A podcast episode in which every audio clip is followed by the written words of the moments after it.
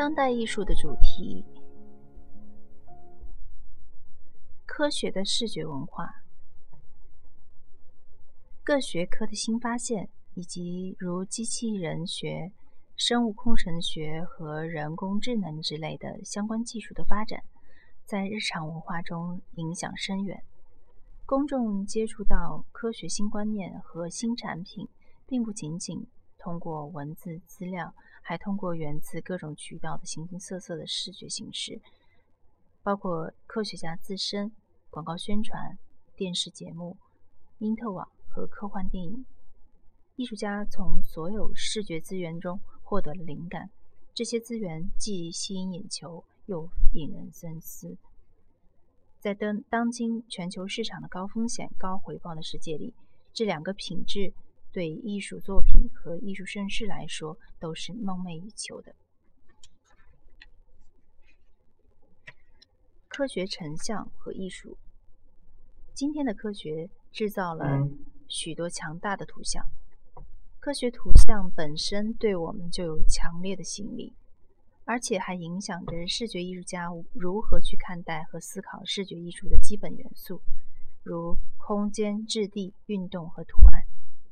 比如，科学拓宽了我们对在亚原子和银河系之间浮动的比例大小的认识。科学仪器和技术已制作出了辉煌、壮观、令人叹为观止的图像。哈勃太空望远镜拍下了我们世界以外的银河系图片。医学造像工具向我们展示了隐蔽的人体内部世界和肉眼看不见的生命形式。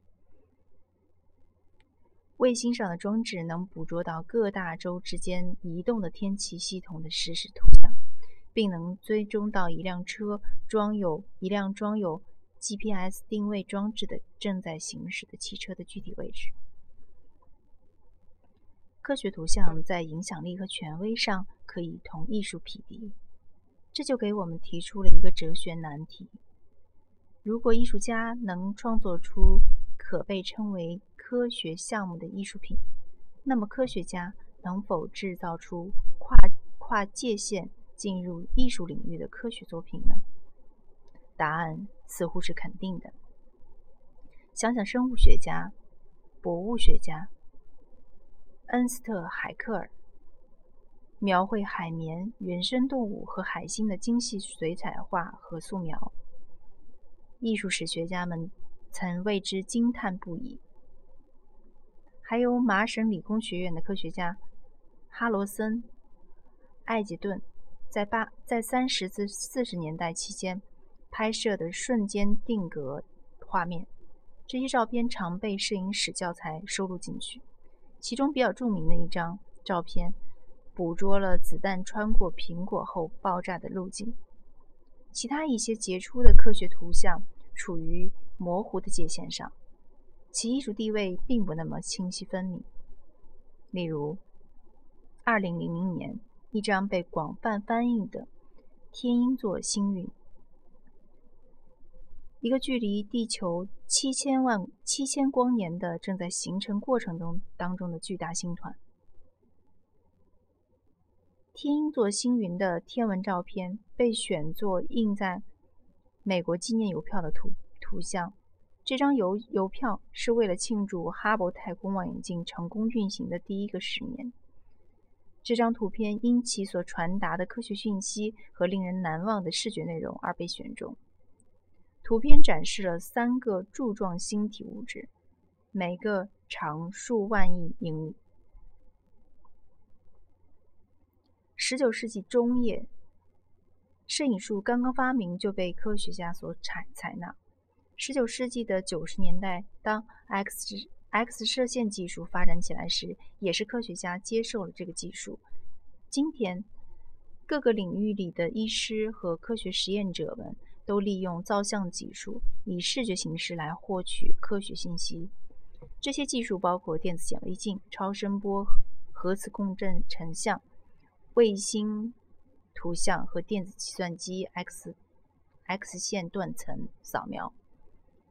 另外，科学家还采用计算机辅助渲染程序来将数据和阐释转译成图表和模型。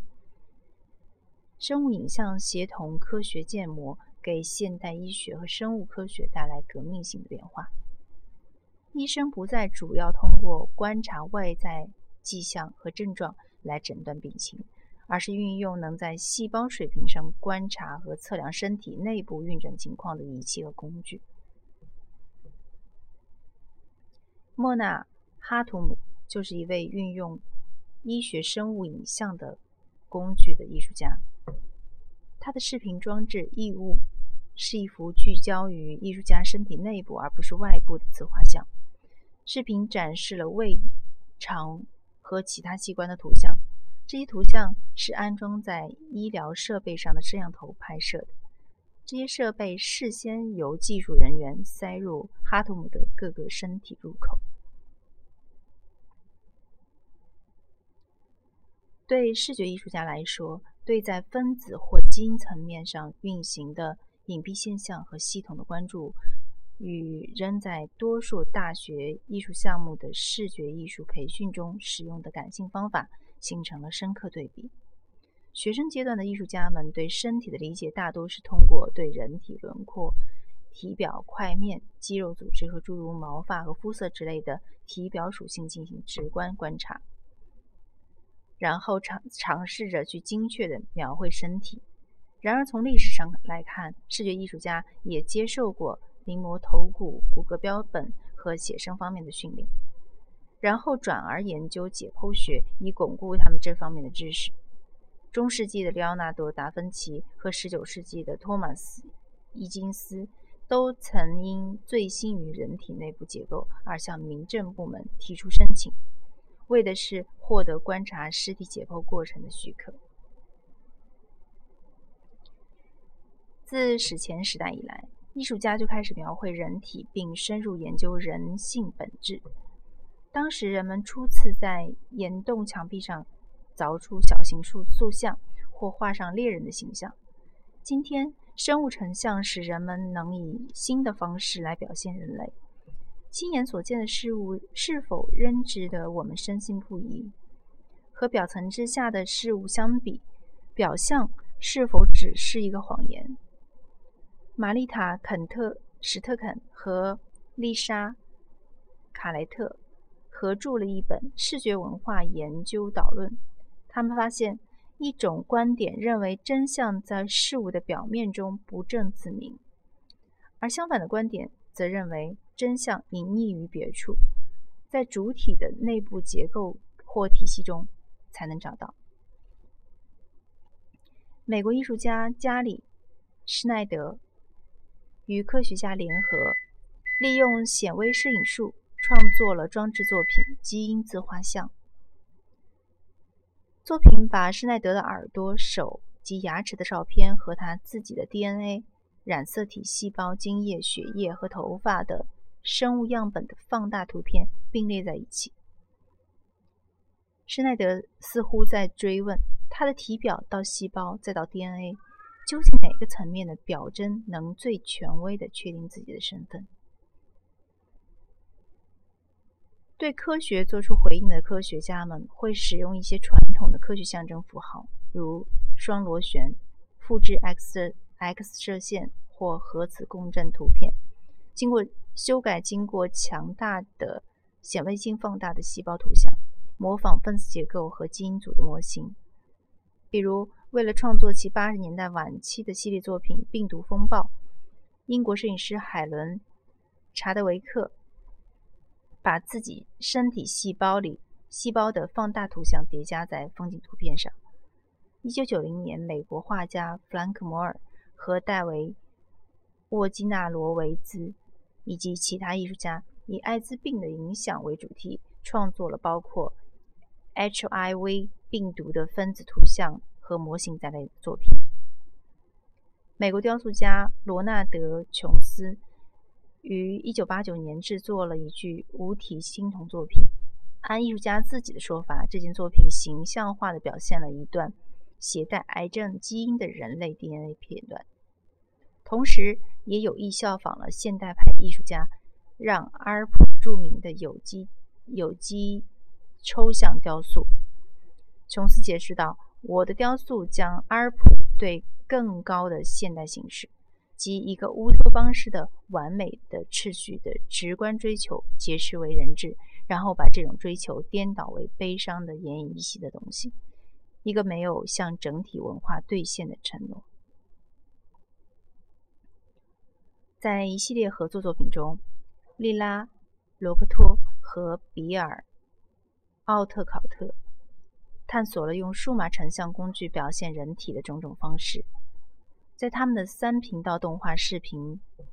当中，两位艺术家将从全身扫描仪中获得的数码资料进行了处理。这台扫描仪使用了四台激光器来标出每位艺术家身体表面的数千个点。利用特制的时间动作软件，他们把扫描到人像分割成。分割具有地形学特点的不同深度深度的层地层，这样制作出的图像失去了人类身份，并带有随时间改变的三维书法的特点。很难想象或说明这件作品，因为它是多维度的，且只以数码形式存在。通过从多种角度按顺序的描绘线性图像，艺术家们表现了传统的三重物理维度以及时间。我们没有从固定的视角绘制身体地图，因此还制造了一种同步性效果。结构科学的视觉文化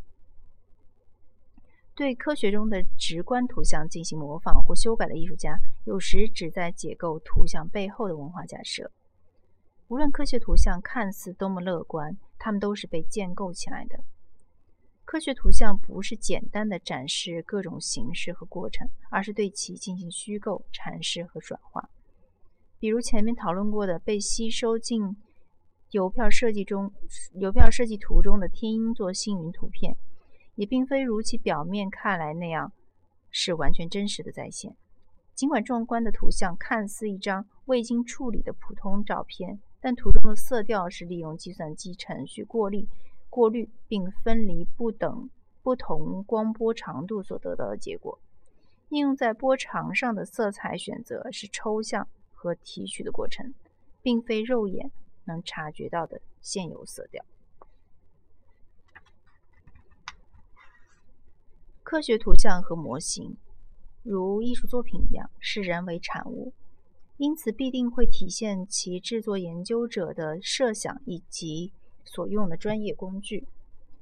苏珊娜·安克尔和多罗西·内尔金在其合著的《分子凝视》当中分析了科学视图图像中歪曲事实的可能性。在考考虑到医学和科学依赖于计算机和统计数据分析时，他们说道：“屏幕上的生活对科学来说都是现实。”测量结果往往比直观、直接观察更为重要。科学家以曲线图、表格、公式和摄影图像等形式展示数据，这些数据复杂精密的光学仪器生产出来的。同艺术家一样，科学家对这些图像进行处理、修改和编辑，以避免复杂性，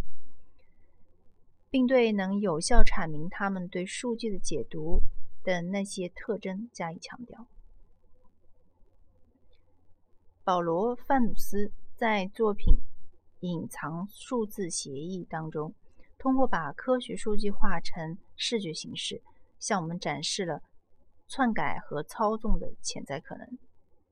这是一件他在数个展览中都重复展出过的多媒体装置和表演作品。范努斯同走在时尚时代前沿的科学家们一道，从基因改良农作物和其他生物中提取了 DNA 样本。在展览开幕式上，艺术家进行了现场实验。实验过程改编自科学家绘制基因图谱的实际过程。范努斯选出大小不一的 DNA 样本，并将其植入到电泳凝胶中，然后使用不同的电流让让让样本以各种速度移动。结果产生的模仿低分辨率位位图的 DNA 凝胶图像被放置在实验中用到的科学仪器的旁边展出。在此实验的一个版本中，范努斯将基因改基因改良农作物的 DNA 植入植入进多个胶凝胶带中，经过电子处理的 DNA 样本在游移时形成了一个版权标志的形状。生物造影似乎为生物结构和功能提供了客观权威的图像。然而，科学图像的制作和艺术品生产一样，是一个依附于文化的过程，其结果也呈现出社会和政治含义。例如，超声波图是将本来非可视的数据进行转译的过程，它是一种计算机生成图像。生成过程中，身体组织所反映反射出的高频率声波被转译成模拟图片的图像。我们本可以用一张曲线图或其他某种抽象表示法来描述同样的数数据，然而人们往往将超声波图当成近似于即时性摄影的逼真图像，并对其做出情感上的回应。史特肯和卡莱特指出，胎儿声波图尤其带有人物肖像的光光晕。它证明了一个胎儿不仅仅作为一个生物实体，还拥有作为社会性生物的地位。如果从这个角度解读，中立的医学图像就可以在反堕胎的政治论争中派上用场。